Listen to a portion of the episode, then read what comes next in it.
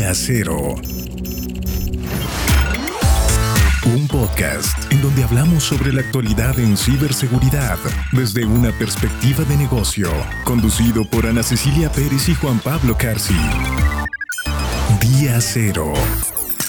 Las noticias más relevantes, eventos e incidentes disruptivos, así como recomendaciones estratégicas y técnicas en la voz de nuestros invitados expertos líderes en materia de ciberseguridad. Día Cero, presentado por Capa 8. Iniciamos.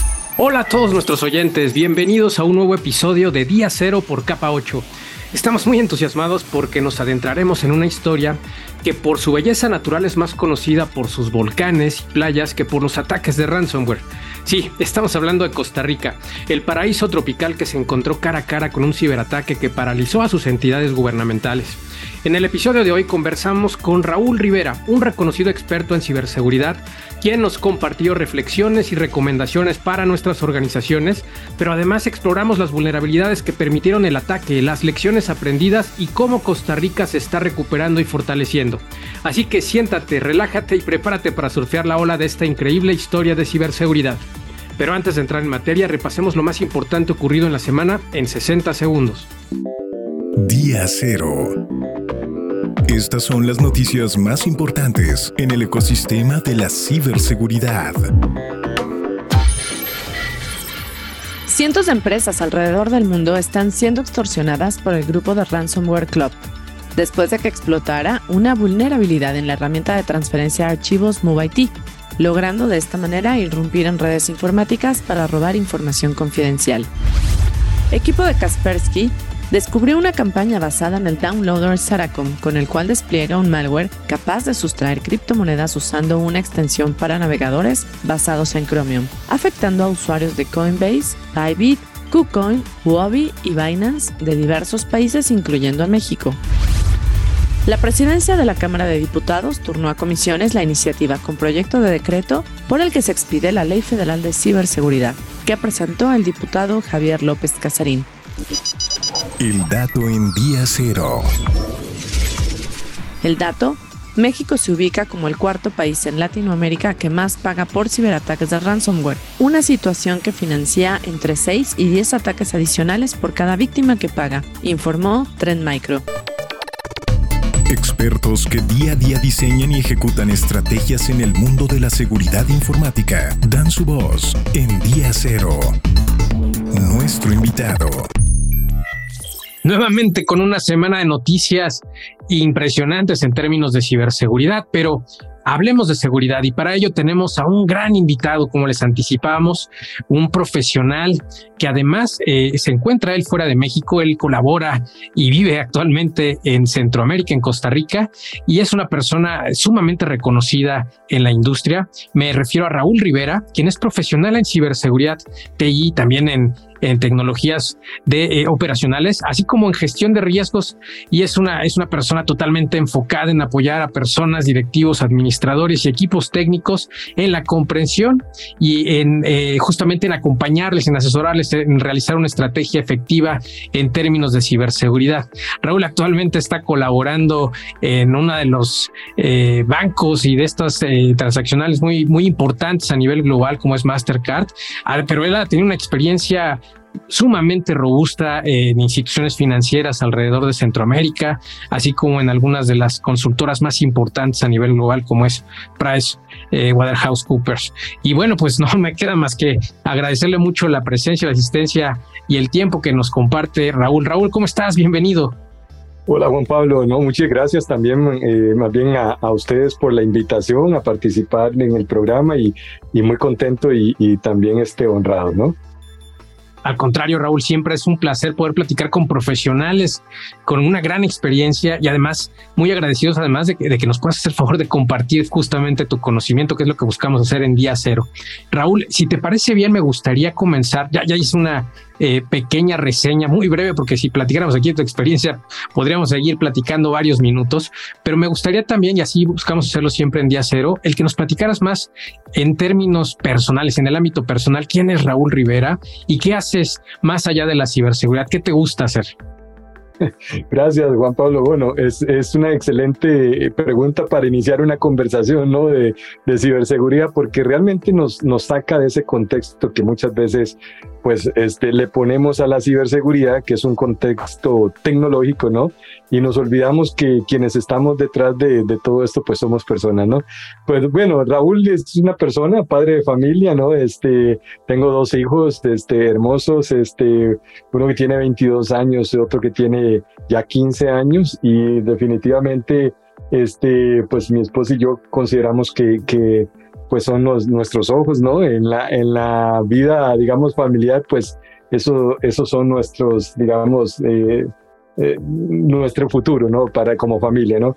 Y luego, desde el punto de vista, pues, eh, de, de, hobbies, me gusta mucho la música, me encanta mucho la guitarra, este, toco guitarra de vez en cuando para desestresarme de, todas las cosas que uno acumula en el tiempo, ¿no? Con el trabajo, la vida, etcétera, ¿no? Y también me gusta mucho tocar batería.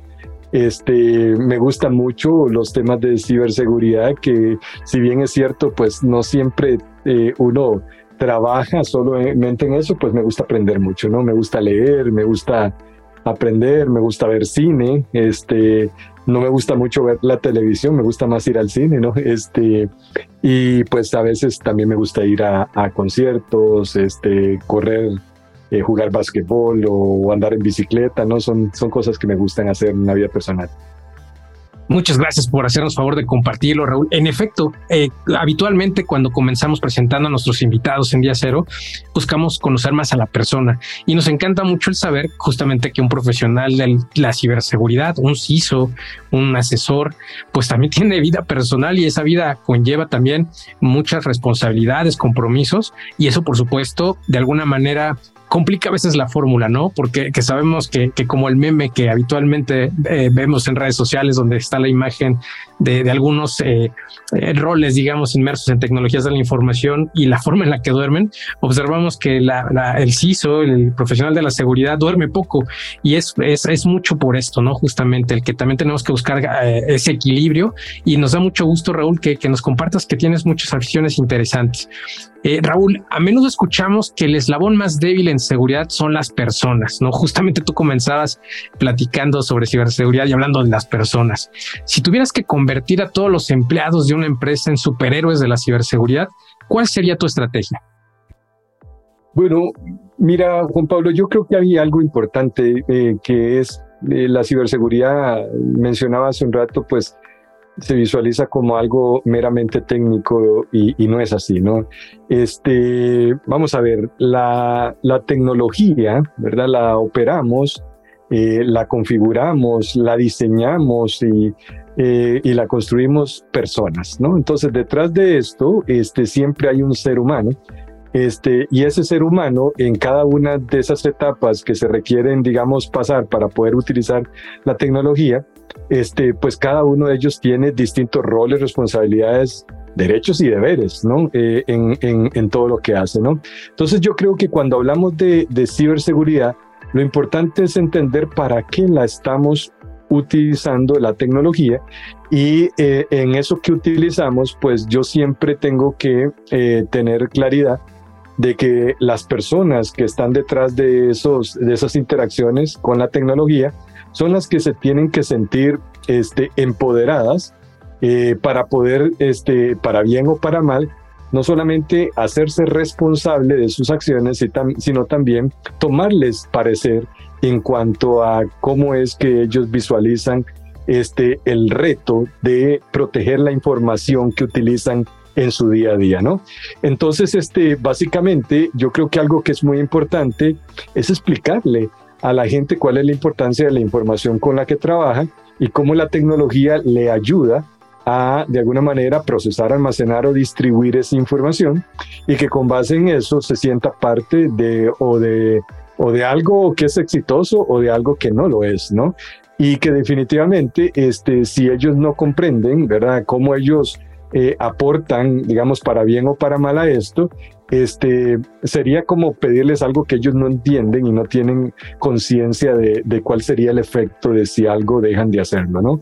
Entonces yo creo que empoderarlos, darles claramente un mensaje obviamente este, con, con, con claridad, que la persona realmente entienda, no con, con lenguaje técnico, no, sino con el lenguaje este, muy, muy llano, muy humano, ¿no?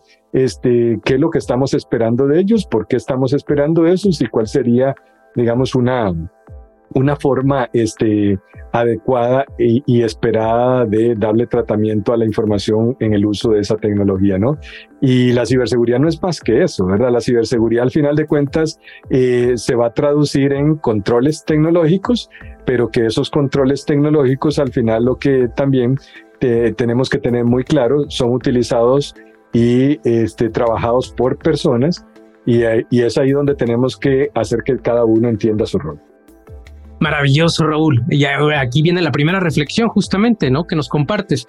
Hay que empoderar a las personas y además transmitir este mensaje de manera muy clara, ¿no? No, no jugar con tecnicismos ni, ni de alguna manera abrumarlos justamente con este tipo de, de, lenguaje, ¿no? Demasiado técnico. Recuerdo por ahí algún concepto del cual se hacía referencia a alguno de los gurús en términos de concienciación, ya le hablaba de sobrecarga cognitiva. Y esto me parece que lo explicas de una manera muy interesante.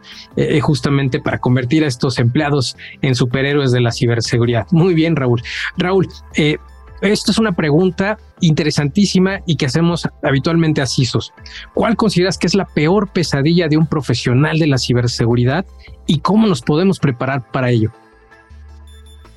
Bueno, mira, yo creo, ¿verdad?, que la peor pesadilla es que se le materialice algo que nunca había logrado eh, identificar, ¿no? Eh, se le materialice un, una amenaza, ¿verdad? Eh, un riesgo que, perdón, que, que con una amenaza, digamos, no visualizada, una vulnerabilidad no visualizada, ese riesgo realmente se convierte en realidad, ¿no? Este, ¿Y por qué digo eh, que eso podría ser una pesadilla? Porque básicamente cuando hablamos de ciberseguridad, este, lo primero que tenemos que comprender es que al final, para poder sentirnos protegidos, yo tuve que haber identificado, bueno, cuál era mi exposición y partiendo de esa exposición tengo que conocer también pues cuál es el ámbito eh, que me puede amenazar y me puede hacer que esa exposición que yo tengo de alguna manera me, me, juegue una mala pasada, ¿no? Entonces, este, lo peor que le puede pasar a, a una persona que trabaja en temas de, de ciberseguridad es que algo le sorprenda. No sabía que eso me podía pasar o no tenía claridad de que eso era algo que me podía impactar a tal nivel o no tenía claridad que yo tenía esas vulnerabilidades digamos, por ejemplo, en mi ecosistema, ¿no? No hablo solo de tecnología, hablo de procesos y hablo de personas también, ¿no? Este, entonces creo que por ahí parte Juan Pablo, este, la peor pesadilla que puede tener, digamos, un profesional en ciberseguridad. Si el profesional es del área técnica, ¿verdad? Este, pues lo, lo, peor que le puede pasar es que eso le suceda en alguna de las tecnologías que administra, opera o monitorea o lo que fuera, ¿no? Si estamos hablando de un profesional en el área más este, administrativa o más estratégica, ¿verdad? Este, pues que lo que haya planificado a nivel estratégico o a nivel operativo, pues haya dejado por fuera eh, de, de, su visión y de su gestión y gobierno, pues eso que les ocurrió, ¿no? Entonces yo creo que también hay que pensar que si fuera del área más este, ejecutiva o del área, digamos, directiva de una institución, pues lo peor que le puede pasar a, una organización y a un directivo o a un alto gerente es que se le materialice, digamos, por ejemplo, eh, un riesgo de ciberseguridad que le impacte negativamente los objetivos de negocio por eh, utilizar, por ejemplo, eh, tecnologías que em, no tenían claridad cuál era, digamos, el riesgo que conllevaba el uso de ellas, ¿no? Entonces creo que a todo nivel este, nos puede realmente dar un dolor de cabeza importante y por eso cada quien juega un papel importante en, como profesional en ciberseguridad para no confundir que el, que el profesional en ciberseguridad meramente es una persona del área técnica. Ah, sí, correcto, maravilloso. El riesgo, la famosa brújula, ¿no? La, brújula que nos dicta hacia dónde tenemos que caminar y, en efecto nos parece, coincidimos totalmente contigo. Si, es, si ese riesgo no se, materializa, por supuesto que estaremos inmersos dentro de una, de una pesadilla. Muy bien, eh, y además me, parece también eh, importante enfatizar lo que nos compartes sobre el profesional de la ciberseguridad, porque eh, me parece que es común el que confundamos a la ciberseguridad con un aspecto meramente técnico y es un aspecto de negocio, como bien lo has comentado, donde incluso este tema debe ser abordado por estrategas como tú, que, que nos puedan dirigir en ambos sentidos, ¿no? Hablabas muy bien al inicio, la ciberseguridad es un tema de personas, es un tema de negocio y es un tema técnico, ¿no? Donde vamos entrelazando todas estas aristas para poder generar una estrategia que apoya, que aborde, que, que, que ayude al negocio. Ya está, está increíble. Eh, cambiando un poco de tema y aprovechando tu vasta experiencia eh, manejando y gestionando equipos, sobre todo incluso a nivel regional, no solamente a nivel local, ¿no? Eso me parece muy, muy relevante.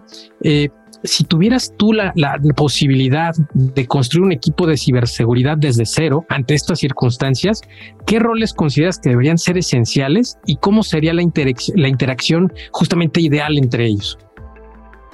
Sí, qué, buena pregunta. Bueno, yo creo que adelantases un poco de, de que esto es un equipo y cuando hablamos la palabra equipo realmente tiene diferentes este, jugadores, cada jugador tiene este, de alguna manera una, una posición que juega dentro de este equipo, ¿no? Y además de eso, pues tiene un, rol, una responsabilidad importante que apoya al resto de su equipo y que unidos este, al final forman parte de, de, de, un equipo que genera un resultado para un ecosistema individual, ¿no?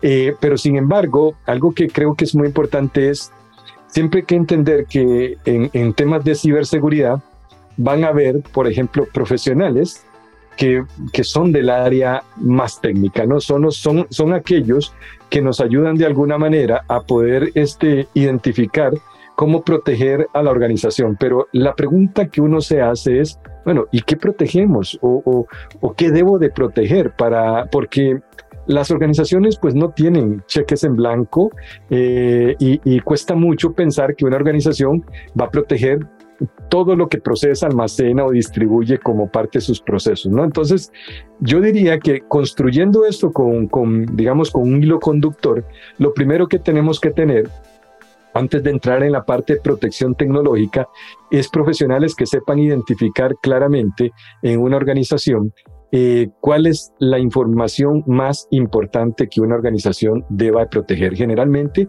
aquí estamos hablando de profesionales que eh, están en áreas o en posiciones relacionadas con seguridad de la información, ¿no? Que le ayudan a la organización como un todo, ¿no? A identificar cuáles son esas joyas de la corona, ¿no? Cuáles son, digamos, eh, cuál es esa información con la cual hacemos negocio que sin esa información, digamos, por ejemplo, no operaríamos o incluso información que posiblemente podría ser hasta de terceras partes y que por leyes, regulaciones y estándares de la industria o etcétera, ¿no? Normas inclusive, este, se tiene que proteger. Con base en eso, eh, de toda la información que pudiese tener una empresa, ese profesional va a ayudar a la organización. No es que hace esto por la organización, sino ayuda a la organización a identificar y clasificar claramente esa información y su importancia y valor para el negocio, ¿no? Haciendo esto de una forma este, efectiva, pues ya tiene un camino importante para saber, bueno, ahora sí, en qué procesos, en qué servicios o, o, en qué, digamos, por ejemplo, productos o servicios o procesos críticos utilizamos esa información, ¿no? Entonces ya con eso vamos uniendo esa información con la operación de la organización y ahí necesitamos gente, digamos, que conozca muy bien la operación del negocio. Este, en muchas empresas se, cuentan con profesionales que conocen lo que uno le llama este, eh, los procesos de negocio y que pueden garantizar, que pueden diseñar su continuidad, ¿no? Eh, garantizar su continuidad no es solamente un tema tecnológico, es garantizar, digamos, por ejemplo, que que, los procesos se van a poder ejecutar, ¿verdad? Ante adversidades que se puedan presentar y creo que ese equipo es ideal, digamos, que tome partido en este, en este momento, ¿no? A partir de allí, creo que otro equipo ideal que podría formar parte de esto, ¿no? Son los profesionales en la gestión de riesgo, porque ahora que ya sabemos cuál es la información importante y cuáles son los procesos y servicios importantes, ¿no? Más críticos o esenciales, ¿verdad? En caso de una nación, inclusive podría ser, este, necesitamos conocer, bueno, a qué riesgos está expuesta esa información en esos procesos, en esos servicios o productos inclusive, ¿no? Entonces ahí es donde entramos ya con profesionales que conocen en la materia, digamos, de trabajar el riesgo y cuando hablamos de riesgo, eh, no estamos hablando de un riesgo en individual, por ejemplo, el riesgo de ciberseguridad, no. Eh, al final de cuentas estamos hablando del riesgo empresarial. Ciberseguridad es un elemento dentro de todos los riesgos, porque ahí vamos a tener riesgos legales, riesgos financieros, riesgos eh, tecnológicos, riesgos operativos, eh, riesgos de inclusive de continuidad, etcétera, etcétera, ¿no? Que forman parte de esa visión de afectación, ¿verdad? Y, y cómo eso puede generar, digamos, un impacto a la organización. Teniendo eso bien claro y, y conociendo bien claro este, cuáles son los riesgos, pues lo que le toca a la organización con ese mismo equipo de gestión de riesgos es poder identificar, bueno, cuáles son las amenazas este, de las que yo me quiero de alguna forma proteger, ¿no? Este, porque no voy a poder protegerme de todas las amenazas. ¿verdad? Las amenazas son externas a mi organización y yo lo que tengo que entender es cómo esas amenazas me podrían eh, materializar los riesgos eh, valiéndose de vulnerabilidades. Cuando yo vuelvo a ver las vulnerabilidades, pues yo ya voy a tener equipos ahí multidisciplinarios que miran cómo estamos a nivel interno, a nivel de la, de la tecnología, cómo estamos a nivel interno de los procesos, cómo estamos a nivel interno de la, del conocimiento, las capacidades de las personas que interactúan con todo esto. Y pues ahí es donde realmente le damos vida a esa gestión de riesgos, ¿no? Y, y, ahí intervienen gente de equipos legales, gente de equipos, digamos, de negocio, gente de equipos tecnológicos, gente de los equipos operativos, ¿verdad? Y, creo que eso le da como esa cohesión, ¿no? Que, que, que, que, falta ahí, digamos, muchas veces en las organizaciones. Pero bueno, ahí no termina. Este, todo esto hay que estarlo periódicamente evaluando y hay equipos, digamos, este, de, de auditores o equipos, digamos, muchas veces de, de, de, control interno que nos ayude a estar valorando de forma independiente esto en, el, en la línea del tiempo y e identificando claramente, digamos, las oportunidades de mejora. Y pues yo terminaría diciendo que también hay equipos directivos que normalmente... Eh, eh, van a querer que rindamos cuentas ante ellos para saber cómo todo lo que estamos haciendo realmente está generando un valor, un valor final. El valor tiene que verse, eh, digamos, materializado, por así decirlo, en la reducción de, digamos, de, de los impactos que, que, los riesgos que se puedan llegar a, a, a generar, ¿verdad? Este, eh, generan en la organización. Entonces, para mí ese Dream Team, ¿verdad? Ese equipo, este, que yo construiría es un equipo que, que tenga este, no necesariamente una visión funcional como muchas veces le damos a, a, los equipos en una organización, sino más bien una visión este, este, que pueda complementar los esfuerzos de cada una de estas áreas y que todos estamos como enfocados a un mismo norte, ¿no? Y no que cada quien esté en lo suyo y al final este, eso se convierte en, un desorden donde donde cada uno vela por su, por su propio bien este, y no necesariamente el objetivo final de, de una organización, ¿no? Ah, magistral la respuesta, Raúl. Me parece que para todos los líderes empresariales que nos están escuchando, eh, inclusive entusiastas que, que estén por tomar algún rol fundamental como CISO, como eh, estratega de la ciberseguridad de alguna organización pequeña, mediana o grande, deben de seguir estas, estas recomendaciones. No, no, no necesariamente tienen que ser roles funcionales, como bien comentabas, sino comenzar a, justamente con base en el negocio, en los procesos críticos y en el riesgo, a ir y fue estructurando todavía ese equipo, ¿no? Me parece increíble, te agradecemos mucho eso. Oye, Raúl, y en términos de los líderes empresariales, regresando a hablar de ellos, es muy complicado hablarles a ellos el idioma de la ciberseguridad? ¿Cómo se los podemos enseñar? ¿Cuáles son esas palabras clave y los conceptos que todos deberían conocer?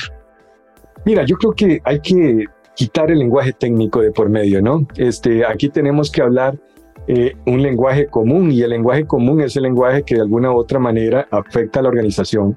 Voy a poner un ejemplo, ¿no? Si tú tienes, por ejemplo, un servidor web y ese servidor web de alguna manera este, está expuesto a ciberataques y ese servidor web, por ejemplo, es el servidor transaccional de, de una empresa, por ejemplo, financiera, ¿no? En donde, digamos, dentro de ese servidor web tenemos aplicaciones que movilizan dinero, ¿no? Este, yo tengo que entender claramente algo, ¿no? Si yo tengo eh, un servicio conectado a Internet, potencialmente soy hackeable, ¿no? Eso es, eso es un principio básico. Entonces, sabiendo y teniendo conciencia de eso, ¿verdad? Los líderes tienen y tenemos que comprender claramente, ¿verdad? Cuáles son las amenazas que podrían afectarme, ¿no? Este, y yo siempre pongo un ejemplo de la vida real para darle contexto al tema de, de las amenazas, al tema de las vulnerabilidades y al tema de los riesgos por ejemplo, caminar por una, por una calle, ¿no? Este, eh, tiene amenazas y tiene riesgos importantes que uno tiene que conocer, pero no son la misma cosa y hay que saber diferenciar eh, cuál, es, cuál es cuál, ¿no? Y además eh, hay que saber diferenciar, diferenciar a dónde yo puedo ejercer, digamos, algún tipo de control. Eh, por ejemplo, ah, caminando por la calle, a mí me podrían asaltar, eh, yo me podría caer y romper el cuello, este, me podría caer un rayo, me podría atropellar un automóvil, no sé, muchas cosas podrían pasarme. Esas son cosas que ah, eh, me podrían amenazar, ¿no?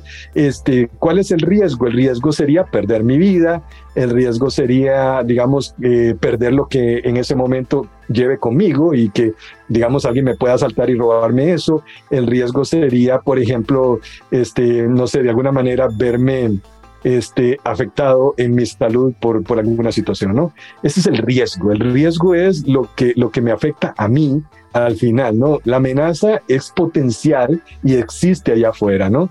Y bueno, ¿cuál podría ser mi vulnerabilidad? Bueno, si por ejemplo yo tengo el riesgo de perder algo, ¿no? Puedo perder, digamos, no sé, voy con dinero en la bolsa o voy con objetos de valor como una computadora o un teléfono, lo que fuera, ¿no?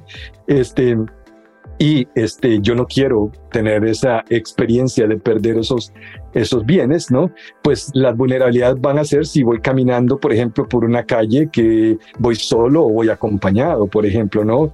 Eh, por ejemplo, si estoy caminando el de día o de noche, si voy caminando atento, voy caminando descuidado, este, si voy mostrando mis objetos o los llevo, digamos, de alguna manera, de una forma muy cauta en donde no los estoy mostrando. Todo eso genera vulnerabilidades, ¿no?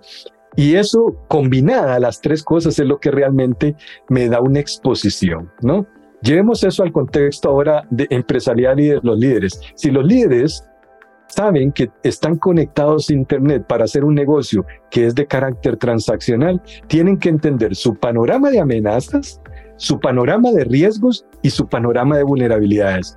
Y eso no lo hacen directamente ellos, pero tienen equipos, como hablábamos anteriormente, que son multidisciplinarios, pero que analizan eso y me llevan a mí, digamos, un perfil de riesgo priorizado, bien fundamentado, de forma tal que yo pueda saber hacia dónde enfocar mis esfuerzos. Si hacemos esa tarea bien hecha y nos olvidamos de generar matrices de riesgos que muchas veces son una colección de, de cosas que me veo en un libro, o alguien me dijo, o aparecen en internet como una mejor práctica, y no lo estoy interiorizando a que realmente eso refleje a mi organización, a mi operación, a mi tecnología, a mis procesos, a mi gente, ¿no? Pues lo que yo estoy haciendo aquí simplemente es eh, pintando algo que puede ser beneficioso, puede ser útil, pero que no necesariamente me, me va a dar el resultado esperado, ¿no? Porque posiblemente estoy viviendo una fotografía o una imagen o lo que fuera, que no es mi imagen, no, no es mi realidad. Entonces yo creo que lo más importante es tener en consideración que los líderes tienen que comprender eh, que lo mejor es entender su situación y tomar eh, gobierno de eso y gestionarlo adecuadamente. Totalmente de acuerdo, totalmente de acuerdo, Raúl. Qué, rico, qué, rica conversación estamos teniendo con Raúl Rivera eh, de Mastercard. Eh, Raúl, yo quisiera, de verdad es que no podía dejar pasar la oportunidad al momento de platicar con Raúl Rivera, de preguntarle eh, sobre sus conceptos, sus ideas alrededor del mundo IT y OT, sobre todo por la gran experiencia que tienes en este sentido y además porque sabemos que por ahí traes algo, estás colaborando en proyectos académicos de investigación relacionados con, con esta materia. Materia. Algunas personas no entendemos completamente la diferencia entre estos dos mundos cuando se trata particularmente de ciberseguridad. ¿Podrías explicarnos, eh, tal vez usando alguna analogía, por ejemplo, la de un automóvil, la diferencia entre ambos y cómo interactúan justamente en este mundo?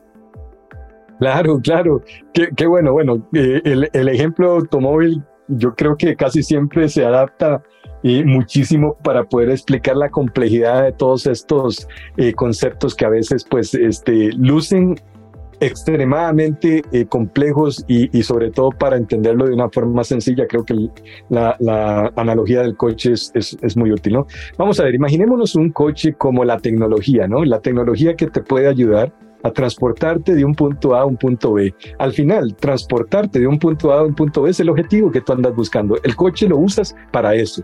¿ok? Esa tecnología, digamos, de alguna forma te permite lograr un objetivo, ¿no? Que es transportarte, ¿no?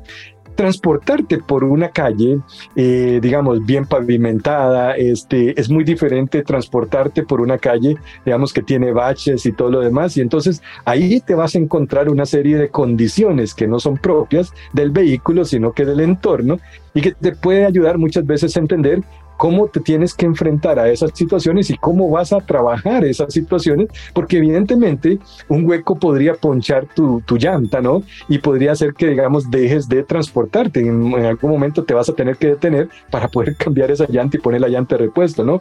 Y al final de cuentas, este, esos son procesos que normalmente eh, se combinan con los riesgos y las amenazas, este, otro auto te podría chocar y eso es una amenaza que tú no controlas, este, pero sí tú podrías controlar que cuando manejas ese automóvil, ¿no? Este, con procesos, digamos que, que son, este, muy conscientes de lo que te puede pasar, pues lo haces de manera eh, muy eh, diligente y sabiendo que estás cumpliendo todas las reglas, normas y todo lo demás que te permite a ti hacer un uso este, no solamente eficiente, y efectivo, sino también cumpliendo, ¿verdad? Con una serie de condiciones que el mismo entorno a veces te pone como normas y reglas, ¿no? Este, además de eso, eh, eh, ese, ese automóvil no se mueve sin combustible, ¿no? El combustible podría ser, digamos, un, eh, energía, podría ser, digamos, por ejemplo, este, un, algún tipo, digamos, de, de, de gas o, o, digamos, este, podría ser inclusive este, algún otro tipo de combustible, ¿no? Y ese combustible es la información. Un proceso sin información no trabaja. La tecnología, por ejemplo, este, sin combustible no va a operar. Así tenga gente que se monte en el automóvil, el combustible, eh, digamos, el, el, automóvil no se va a mover sin ese combustible, ¿no? Eh, es necesario ese combustible para que opere todo, ¿no? Este, y, y en todo esto, ¿verdad? Eh, existen cosas que no son parte, digamos, necesariamente de, del vehículo, pero el vehículo tiene sensores que te ayudan a que tu vida sea un poco más fácil y que a la hora, por ejemplo, de interactuar, este, eh, y no solo sensores, sensores y también señales, ¿no?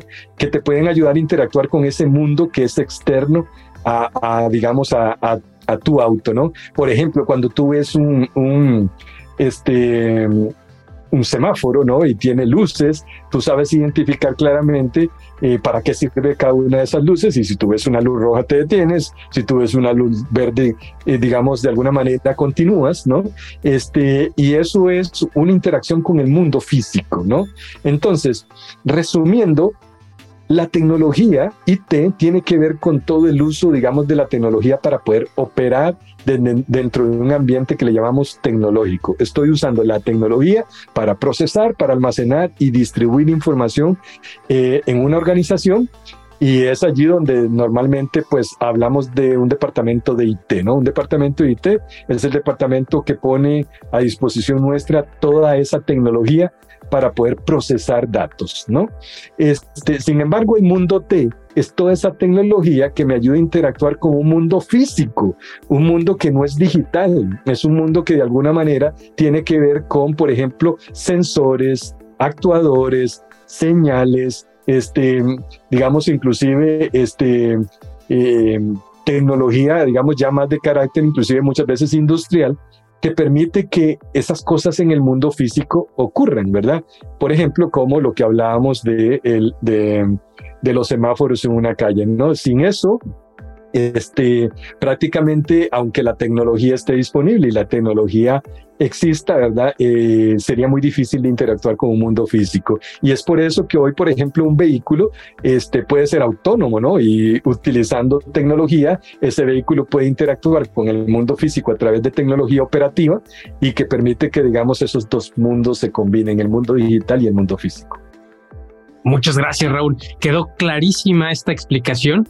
Y, bueno, estamos, sabemos que estás, estás ejerciendo desde Costa Rica, te estás moviendo prácticamente por toda Latinoamérica pero igualmente quisiera aprovechar muchísimo esta oportunidad de que pudieras describirnos lo que pasó el año, el año anterior en, en, tu país, en tu nación. Sabemos que tuvieron unos ataques increíbles que interrumpieron varios servicios y actividades.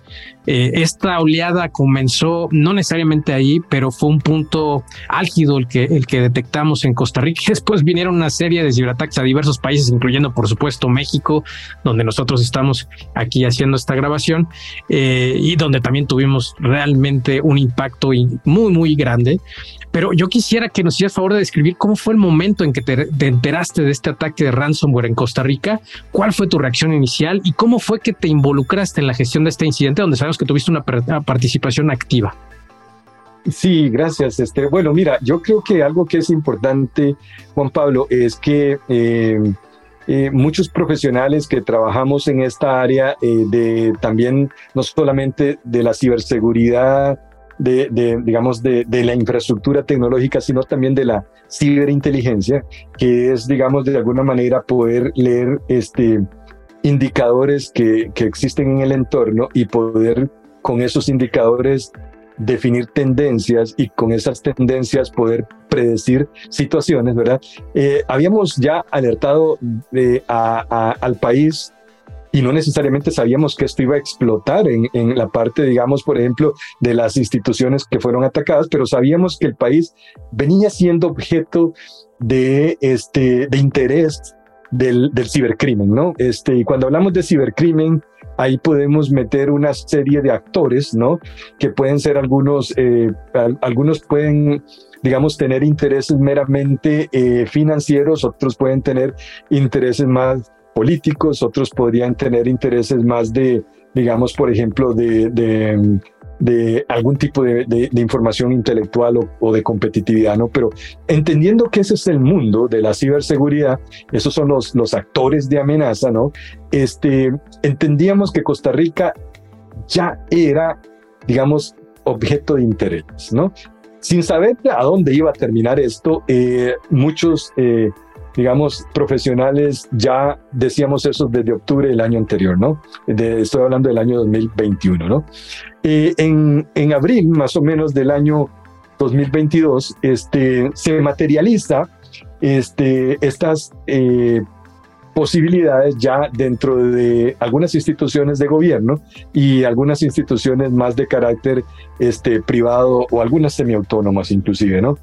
Entonces ya con esto lo que, lo que ya ahí vemos es la materialización, por ejemplo, de todo lo que de alguna forma veníamos percibiendo que estaba gestándose en este comportamiento, ¿no? Eh, ¿Qué creo yo? Bueno, eh, digamos, creo que la participación, eh, digamos, mía a nivel profesional, este, digamos, no, no fue tan activa desde el inicio. ¿Por qué? Porque al país creo que lo tomó por sorpresa, como también tomó por sorpresa varios de estos grupos, digamos, este, criminales en toda Latinoamérica, ¿no? Este, ¿Y por qué digo nos tomó por sorpresa? Nos tomó por sorpresa porque definitivamente cuando hablamos de ciberseguridad, em, en un mundo tan hiperconectado, el ecosistema eh, también se puede ver afectado, este, no solamente porque atacaron a una empresa, sino inclusive por la digamos, la relación que existe no solamente a nivel tecnológico, sino a nivel de servicios, ¿verdad?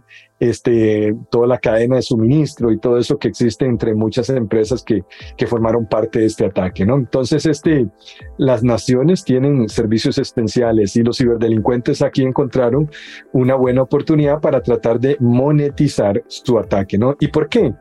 No tenemos que olvidar que aquí hay un contexto mundial que no podemos dejar de lado y no podemos pensar solamente en el tema tecnológico, ¿no?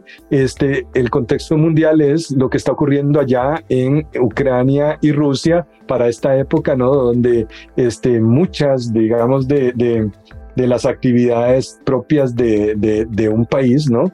Se vieron este, estrujadas por el tema de la guerra, pero también la comunidad internacional empezó a generar eh, mucha presión, sobre todo financiera, sobre esto, estos territorios cortándole así muchas veces los flujos de dinero fiat, ¿no? El flujo de dinero de curso legal, ¿no? Este, y eso hizo que eh, financiar una guerra, financiar, digamos, estas campañas, buscaran dinero en, en, de otras maneras como lo era, digamos, eh, eh, la criptomoneda, ¿no? Entonces el crypto ransomware fue lo que empezamos a ver crecer muchísimo, ¿verdad? Y, y, precisamente fue lo que materializó estos ataques, ¿no? Ataques de crypto ransomware, en donde empezamos a, a, a ver la extorsión, bueno, de ahí si ustedes no tienen cómo pagarme esto. Entonces yo no les devuelvo eh, tal información o podría evidentemente extorsionarlos con publicar esa información, digamos, en, en, en, digamos, sitios públicos, ¿no?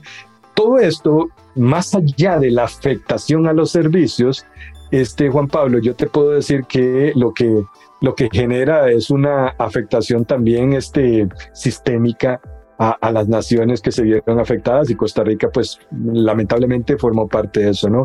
Este, y creo que ahí pues eh, hicimos lo que pudimos y con lo que también cada uno de los líderes que estuvo a cargo ya de cada una de las instituciones nos permitió, ¿no? En lo personal creo que aportamos mucho en entender, digamos, eh, cómo, cómo podíamos... Eh, prepararnos mejor, ¿no? Este, no necesariamente en, algunas instituciones participé directamente en la atención de la, de la situación, en otras sí. Este, y creo que lo que nos enseñó como nación es, eh, creo que nos falta, nos falta entender eh, mejor nuestros riesgos, dejar de ver esto como un tema tecnológico y entender que lo que tenemos que empezar a, a valorar más son nuestras capacidades ciberresilientes este, para ver cómo estos posibles escenarios eh, pueden afectarnos y qué tan preparados estamos para poder, digamos, hacerle frente a esto, porque nos va a seguir pasando. Entonces, lo que, lo, lo que tenemos que tener claro es, aquí no es cómo vamos a atender la situación, sino aquí es qué tan preparados estamos para la próxima vez que esa situación nos ocurra. Y totalmente de acuerdo. Muy, muy interesante todo lo que nos haces favor de compartir, Raúl.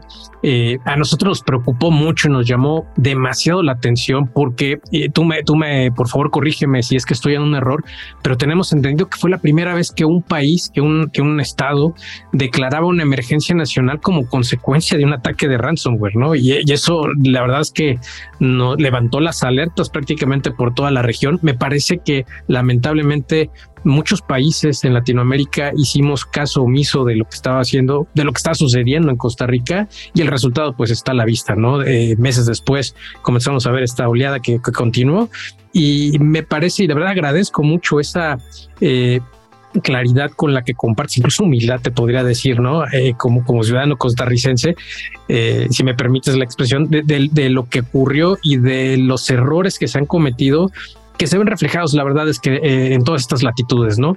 Eh, vemos que, que, es lamentable no poder eh, identificar, ustedes me parece que tienen un dos o tres pasos adelante y eso la verdad es que es de reconocerse. Aquí en nuestro país te comparto que, que estamos viendo que no se está tomando el tema tan en serio o, con la importancia que realmente amerita, ¿no? A pesar de que estamos viendo casos como, como lo que sufrieron o como lo que sufrimos recientemente.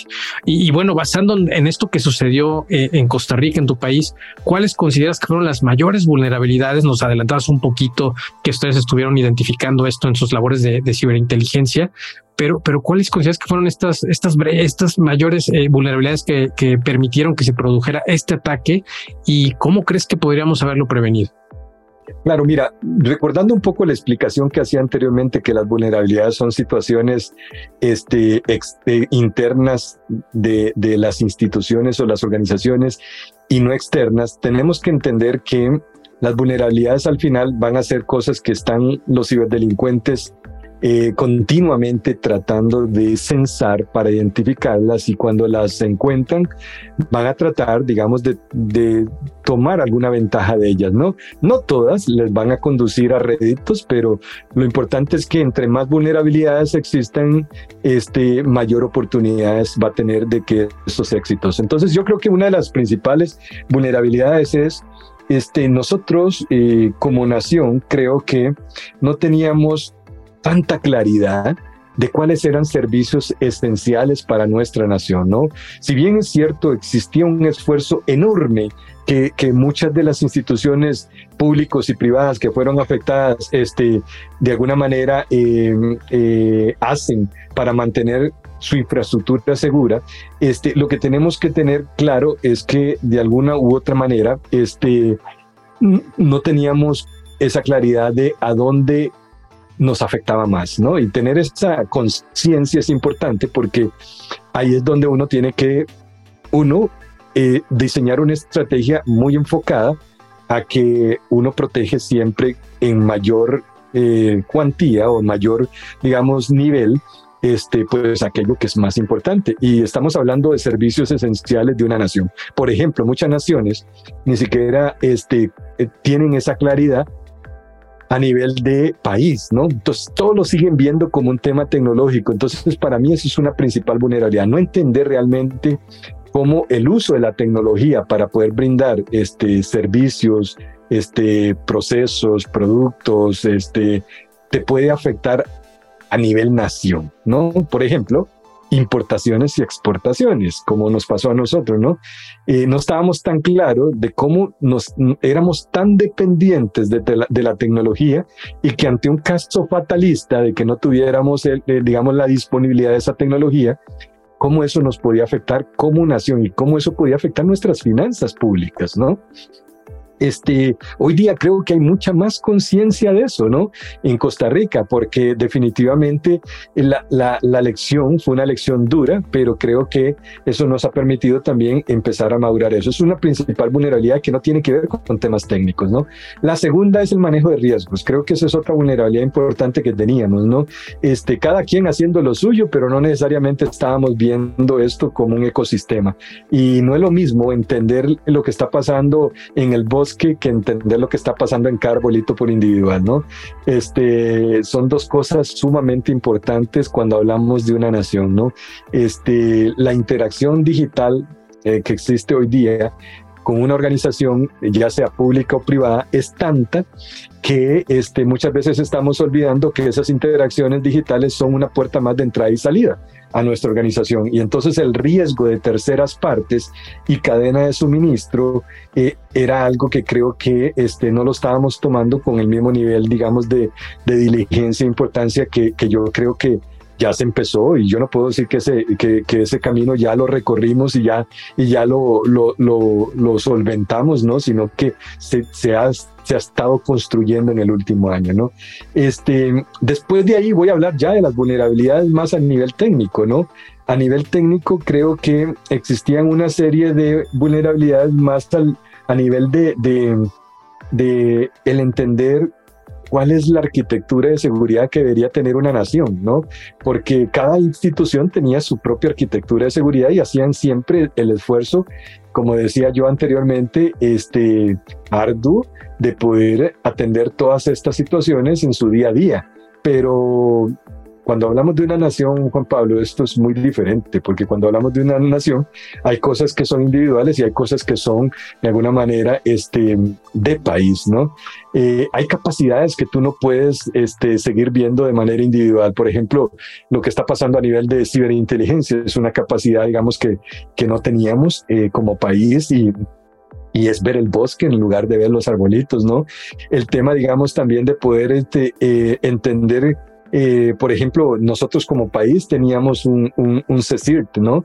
Que ya venía también haciendo algunas de estas labores también desde ciberinteligencia, pero no necesariamente le, le empoderábamos muchas veces a ese CECIR para que el mensaje fuera un mensaje que calara en cada una de las instituciones y muchas veces a las instituciones podía ser que les llegara el mensaje y no necesariamente se sentían de alguna manera amenazados con eso que le estaban comunicando, ¿no? Entonces, cuando tú no te sientes amenazado, tú dices, no, eso no es para mí, ¿no? Eso es para alguien más, ¿verdad? Este, y cuando tenemos esa visión, eso se convierte en una vulnerabilidad importante, ¿no? Este, y aparte de eso, pues cada una de las instituciones tiene realidades y eso ocurre también en el mundo real a nivel personal, ¿no? Este, eh, no todos tenemos las mismas capacidades y al no tener las mismas capacidades, ya sea este, capacidades económicas, capacidades de recursos, capacidades, este, digamos, por ejemplo, este, de, de, gremio, este, la respuesta que cada institución puede dar va a ser muy, muy diferente, ¿no? Entonces, este, el, el, el, el no tener una declaración en aquel momento eh, de, de, digamos, de país, de que esto fuera, digamos, una emergencia nacional y que viésemos esto con una visión eh, más holística, ¿verdad? Creo que también se convirtió en una importante vulnerabilidad. Este, aparte de todos los temas técnicos que pudieron permitir, digamos, que ya que, que prosperaran de alguna manera esas amenazas y tomaran partida de esas vulnerabilidades. Y por último, yo diría que este, el contexto más humano, ¿no? Yo creo que en el contexto humano eh, estos temas siempre lo hemos visto como el problema de alguien de tecnologías de información, los tecnólogos, ¿no? Los que de alguna manera son los que tienen que, ojo a la palabra que voy a usar, garantizarme que nada de esto me va a pasar. Este, en el mundo de la ciberseguridad no hay garantías y en el mundo de la ciberseguridad tenemos que comprender que esto no es de un tecnólogo, esto es de la organización, es de la institución, es del país. Y si no tenemos una estrategia muy focalizada y muy clara hacia esa visión, este, los ciberdelincuentes siempre van a seguir encontrando estas vulnerabilidades porque la cohesión no existe, ¿no? Lo que existe aquí es, este, sencillamente intenciones que nunca van a pasar a una realidad hasta que no se construya algo más holístico más holístico. Sí, total, totalmente claro, eh, Raúl. Eh, Raúl, nos estamos acercando prácticamente al ocaso de este episodio, una plática llena eh, o digamos que, nos has llevado en un recorrido muy interesante desde conceptos básicos hasta temas más específicos como la ciberseguridad en el ámbito, en el mundo IT y OT y por supuesto lo que sucedió recientemente en Costa Rica, eh, que insistimos nos levantó las alarmas a más de de uno en toda la región. Y, bueno, aprovechando justamente esto para irnos acercando al final, quisiera preguntarte, con base en tu experiencia, ¿qué lecciones críticas de ciberseguridad consideras que las entidades gubernamentales, las empresas y los ciudadanos de Costa Rica, de México y por supuesto de toda Latinoamérica deberían aprender de este incidente de ransomware? Bueno, yo creo que lo primero es tener claridad de que de que el escenario ransomware es un escenario que nos puede atacar a cualquiera. Entonces, en cualquier operación eh, de infraestructura tecnológica tenemos que tener eh, como un escenario, el escenario ransomware y otros, ¿no? Pero enfocándonos en la pregunta de ransomware, ese es uno de los escenarios que tenemos que tener bien mapeados. Sabiendo y entendiendo cómo opera un ataque de ransomware, yo tengo que tener claramente bien identificado cuáles son mis playbooks, ¿no? ¿Cómo es que yo voy a actuar ante la situación desde el principio, ¿no? Desde que yo empiezo a detectar patrones de ataque hasta el momento en que alguno de esos se pueda convertir en una realidad y que la primer máquina o un conjunto de máquinas este, se estén viendo ya cifradas y, y tener claramente cuáles son las líneas de acción que yo tengo que seguir eh, eh, dependiendo de cada escenario, ¿no? Si, por ejemplo, si esto es aislado en un equipo, es diferente que lo que yo voy a hacer si esto es, eh, digamos, en más de un equipo, si esto es, digamos, en un servicio crítico versus si esto no es un servicio crítico, este, etcétera, etcétera. Todos esos escenarios tienen que ser escenarios que tienen que estar ya claramente identificados, bien mapeados y ensayados, ¿no? Yo no tengo que esperarme a que me ocurra un ataque de ransomware para saber cómo yo debería de operar ante una situación, digamos, como de estas, ¿no? Además de eso, yo tengo que tener bien claro qué tan eficiente y efectivos son los controles que hoy yo tengo para, digamos, de alguna manera, este, contrarrestar los efectos de un ataque ransomware. Por ejemplo, desde el punto de vista de, las conexiones, por ejemplo, en el perímetro, bueno, cómo yo estoy filtrando esas conexiones, entrantes, salientes, por ejemplo, a nivel de, digamos, de vectores de entrada, como por ejemplo, este, un correo, un sitio web, una aplicación, este, un tercero, etcétera, etcétera. Cada uno de esos vectores de entrada, cómo podrían afectarme ante una situación de ataque de ransomware bien orquestado, ¿no? En donde, por ejemplo, si no logré vulnerar tu, tu digamos, tu firewall, quizás yo puedo vulnerar eso a través de un tercero que te provee un producto, un servicio, ¿no? Este, de alguna u otra manera, este, el ransomware se va a materializar aprovechando cualquiera de, esa, de esos vectores de entrada, ¿no? Lo otro es, bueno, ¿cuáles son las capacidades que yo tengo hoy día con esa protección que yo tengo para identificar que, que, ese, que ese escenario se está materializando? Si yo no tengo esa capacidad y el escenario se materializa y nada más yo me voy a dar cuenta hasta que ya esto se convierta en algo real, pues mi capacidad, digamos, preventiva va a ser muy limitada, ¿no? Entonces ya prácticamente ahí ya el, el ransomware es el que me está avisando que estoy ante un incidente de esta naturaleza, ¿verdad? Pero si yo, digamos, por ejemplo, tengo claramente bien definido mis, mis controles que me permiten entender cuál tipo de tráfico estoy viendo, qué actividad estoy viendo a nivel de un endpoint, qué actividad estoy viendo a nivel, digamos, por ejemplo, de la red, este, por ejemplo, qué tipo, digamos, de situaciones, este, están relacionadas ya con indicadores de compromiso que ya están claramente tipificados, cuáles son esas eh, tácticas, técnicas y procedimientos ya conocidos que me permiten identificar. Yo creo que aquí estoy ante un escenario de ransomware que podría evidentemente materializarse pronto, ¿verdad? Sin esta capacidad de poder identificar esos patrones, yo estoy ciego. O sea, este, básicamente no voy a tener una posibilidad de, detectar que se está gestando un ataque, ¿no? Y esto me va a sorprender ya con, este, con las máquinas probablemente ya cifradas y, o te voy a decir otro que es importante, Muchas veces estos ataques no solamente vienen con cifrados, sino que con extorsión de filtrado de datos, ¿no? Cuando me filtran los datos, este, esos datos pasan por algún lado de, de, mi infraestructura, digamos, de comunicaciones. Entonces, no solamente yo tengo que encargarme de entender cómo estoy filtrando las conexiones entrantes, sino también las conexiones salientes, ¿no? Este, y, y, y, y esos datos no pasan, digamos, 700 gigas de información no pasan así por así en una red de la noche a la mañana. Eso no se gesta en horas, eso se gesta en días, ¿no? Y, y, eso se puede también empezar a, a tratar de visualizar cuando tenemos herramientas efectivas para poder ver el bosque y no solo el arbolito, ¿no? Este, entonces yo creería, Juan Pablo, que, que esos son temas importantes, pero también di, hay que estar claros que esto se va a dar y que si, si, se da, lo más importante es saber cuáles van a ser las estrategias que yo ya tengo diseñadas para contener el problema, porque ya se dio. O sea, yo no, yo lo que estoy aquí evitando es que no se haga más grande de lo que ya es, porque ya se dio.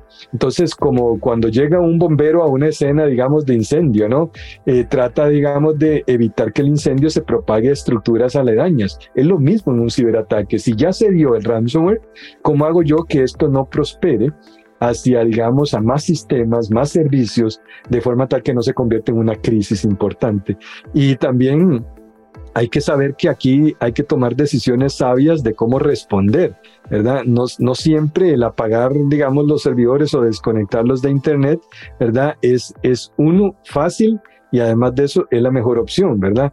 Este, hay que entender que hay muchas, mucha información que yo puedo recolectar no solamente para poder este, volver a recuperar los servicios, sino también para entender lo que ocurrió, cómo ocurrió, para que no me vuelva a pasar. Y entonces mucha información como artefactos que yo pueda recolectar este, de esos servicios y sistemas atacados me puede servir muchísimo para poder entender cuál fue la anatomía del ataque y cómo yo puedo evitar que esto mismo me pase porque voy realmente a mejorar mis controles, ¿no? Eh, yo diría que esas son como las principales lecciones y, y, mapa de ruta que yo esbozaría para que las entidades también empiecen a entender que no es un tema nada más de, de, configurar bien un servidor o tener la mejor herramienta del mercado, digamos, para poder, digamos, este, detectar un patrón de ataque. Raúl, de verdad que apreciamos mucho tu, la claridad, por supuesto, y, la pasión que le pones al, al tema, a la explicación, la realidad es que en este momento que estás compartiéndonos estas recomendaciones, eh, créeme que venían a, mi mente muchísimos remembranzas justamente del incidente que tuvimos aquí en México también con los Guacamaya Leaks. Eh, por ejemplo, este tema del tiempo que, que ocurrió, toda esta exfiltración, pues, pues justamente es lo que nos cuestionábamos. ¿Cómo era posible que no pudiéramos percatarnos de esto si, si no es algo que sucedió inmediatamente? Yo recuerdo, por ejemplo, mucho a Ana Cecilia que por ahí hacía una analogía en alguna entrevista en un medio eh, de, justamente es como si estuvieras sentado en un sillón en tu, dentro de tu, de tu hogar, en tu sala, y, de pronto eh, entrar a un, eh, pues una persona que, que se quiere robar las propiedades, tus propiedades, ¿no? Y comienza a sacar la silla, el comedor, eh, y que estuvieras tú en la sala y no te dieras cuenta, ¿no? No es algo que va a ocurrir en, en cuestión de segundos, sino que puede llevar mucho tiempo pero pues me parecía que estábamos totalmente pasivos eh, o no percatándonos de lo que sucedía. Y, me encanta eh, con lo que cierras, ¿no? La forma en la que, estás planteando este tema, no como un tema meramente técnico, que así lo justamente lo abordaste durante toda la sesión, sino como un tema estratégico donde las personas forman parte eh, y son un actor clave dentro de las definiciones y las decisiones que hay alrededor de la ciberseguridad. te reconocemos mucho, Raúl. La, la, realidad es que te seguimos mucho y recomendamos mucho a la gente que que te sigue en las redes sociales y quisiera preguntarte para concluir, ¿qué sigue para Raúl Rivera en el corto y en el mediano plazo? ¿Qué estaremos observando ahora de ti, Raúl? bueno, yo creo que, eh, Juan Pablo, voy a seguir pues hasta donde sea lo posible, este, eh, transformando, digamos, de alguna manera la, ciberseguridad a nivel social, ¿no? Este, eh, definitivamente esto afecta muchísimo, eh, muchas veces no solo a organizaciones, afecta muchísimo también a personas, ¿no?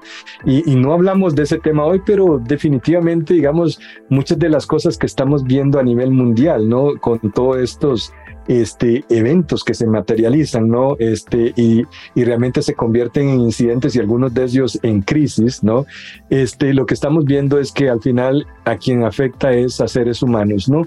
Eh, y por ende, digamos, por, pues, por supuesto que muchas veces decimos, ah, la empresa tal fue atacada, pero por ejemplo, y voy a llevarlo a este contexto, cuando atacaron al sistema de salud de Costa Rica, pues no estamos hablando solamente de la información que estuvo indisponible y los servicios que afectaron, estamos hablando gente que no pudieron operar, no pudieron darle una operación porque no sabían ni siquiera cuál era el padecimiento, no teníamos claridad, por ejemplo, este, de, de, de si había un donante, quién era el donante, este, eh, estamos afectando vidas humanas, no solamente estamos afectando datos, eh, y tenemos que tener esa conciencia. Entonces, Raúl, creo que eh, quiere seguir haciendo una conciencia, digamos, en, en, en, todo el mundo que, que, yo pueda tocar, ¿no? Y las, las cabezas y, y decisiones y, y, y, digamos, cosas que yo pueda tocar eh, con, con, mi trabajo, ¿no?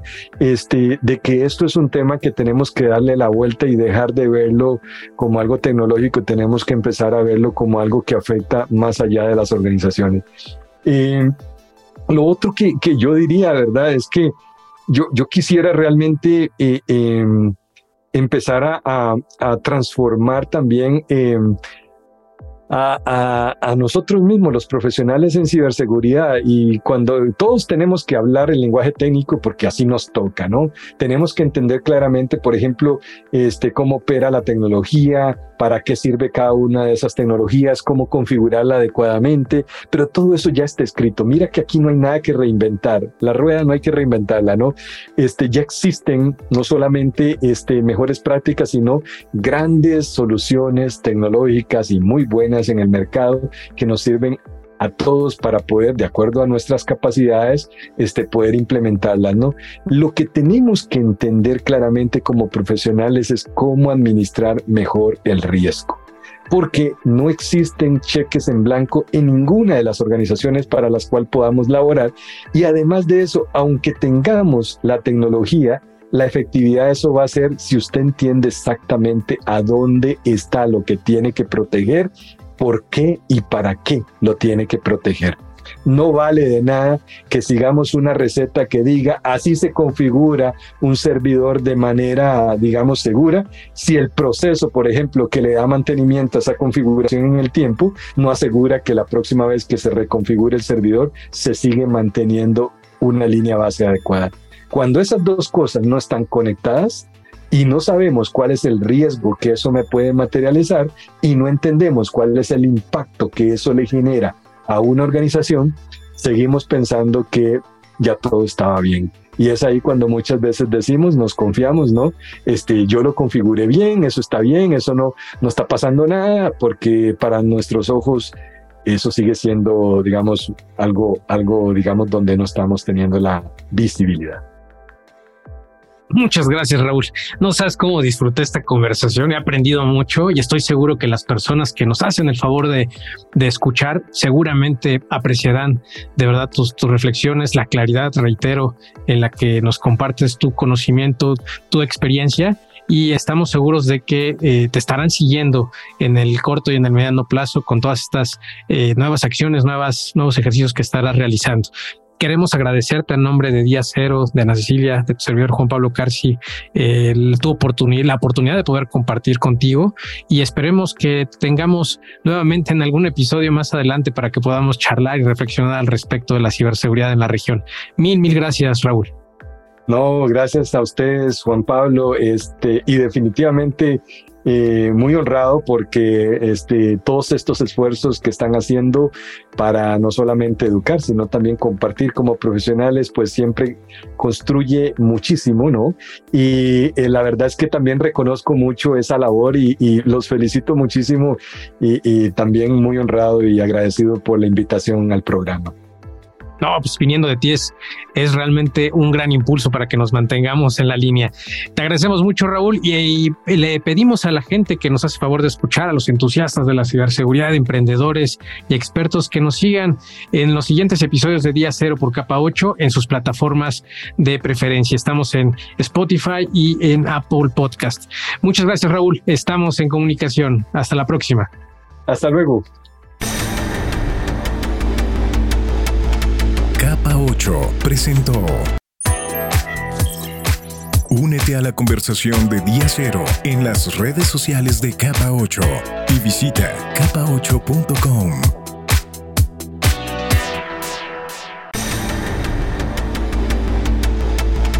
Capa 8 presentó Día Cero, la actualidad en ciberseguridad desde una perspectiva de negocio.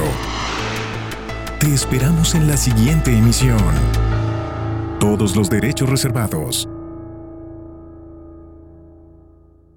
Dos.